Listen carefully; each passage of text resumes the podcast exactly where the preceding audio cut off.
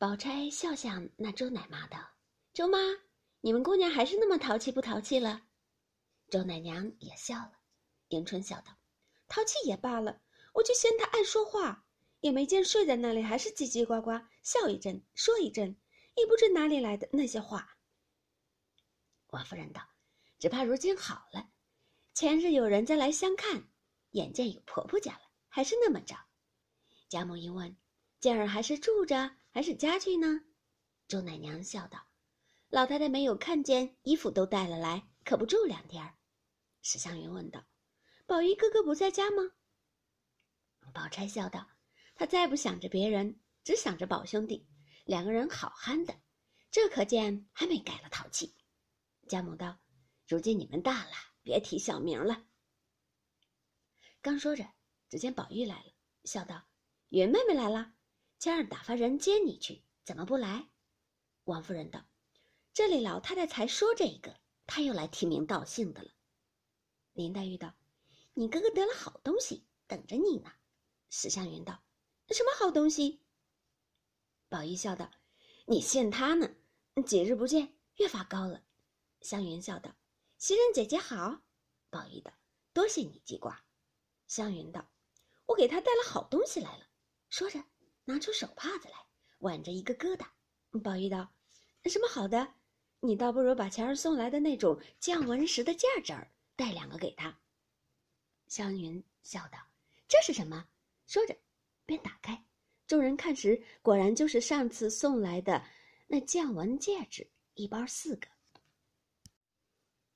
林黛玉笑道：“你们瞧瞧他这主意，前儿一般的打发人给我们送了来。”你就把它带来，岂不省事儿？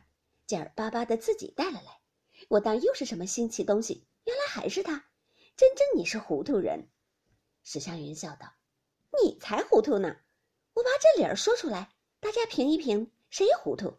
给你们送东西，就是使来的，不用说话，拿进来一看，自然就知是送姑娘们的了。若带他们的东西，这得我先告诉来人，这是哪一个丫头的？啊，那是哪一个丫头的？”那使来的人明白还好，再糊涂些，丫头的名字他也不记得，混闹胡说的，反连你们的东西都搅糊涂了。若是打发个女人，素是知道的还罢了，偏生前儿又打发小子来，可怎么说丫头们的名字呢？横竖我来给他们带来，岂不清白？说着，把四个戒指放下，说道：“袭人姐姐一个，鸳鸯姐姐一个，金钏姐姐一个。”平儿姐姐一个，这倒是四个人的，难道小子们也记得这么清白？众人听了都笑道：“果然明白。”宝玉笑道：“还是这么会说话，不让人。”林黛玉听了冷笑道：“他不会说话，他的金麒麟会说话。”一面说着，便起身走了。幸而诸人都不曾听见，只有薛宝钗抿嘴一笑。宝玉听见了。到自己后悔又说错了话，忽见宝钗一笑，由不得也笑了。宝钗见宝玉笑了，忙起身走开，找了林黛玉去说话。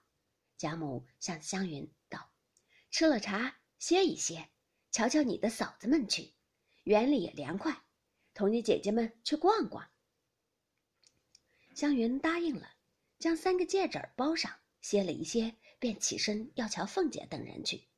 众奶娘丫头跟着。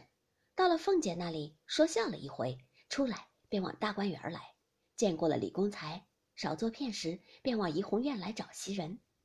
因回头说道：“你们不必跟着，只管瞧你们的朋友亲戚去，留下翠缕服侍就是了。”众人听了，自去寻姑觅嫂，单剩下湘云、翠缕两个人。翠缕道：“这荷花怎么还不开？”